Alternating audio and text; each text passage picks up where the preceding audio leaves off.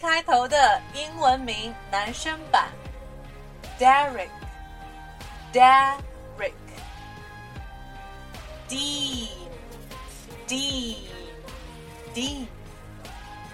Dexter, Dexter, Dexter, Donovan,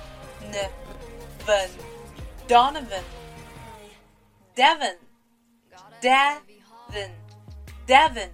Daisy, Daisy, Diane, Diane, Diane, Doris. Doris, Doris, Doris。下集更精彩哦！